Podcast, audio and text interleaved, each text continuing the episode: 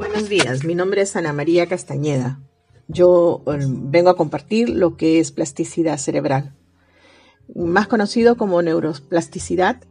Esta se da en el sistema nervioso central y los primeros estudios se dieron en el siglo XIX con William James, en donde él nos dice que el cerebro humano es por naturaleza modificable.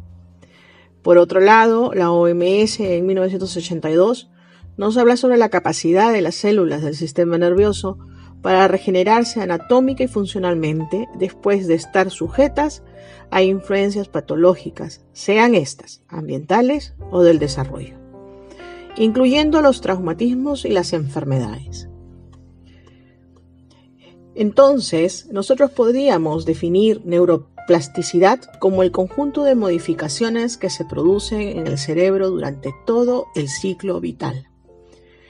Hay neuroplasticidad evolutiva, que son las modificaciones producidas durante el desarrollo del sistema nervioso hasta nacer, con 130 mil millones de neuronas.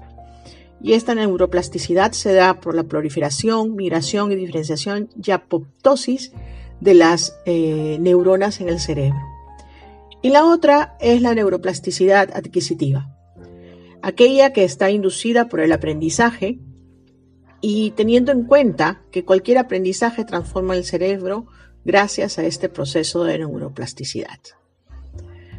Por otra parte, la neuroplasticidad es inversamente proporcional a la edad del sujeto. El cerebro infantil eh, tiene mayor capacidad de neuroplasticidad que el cerebro adulto. Y finalmente está la neuroplasticidad restaurativa aquella que se da por las modificaciones producidas por daño cerebral.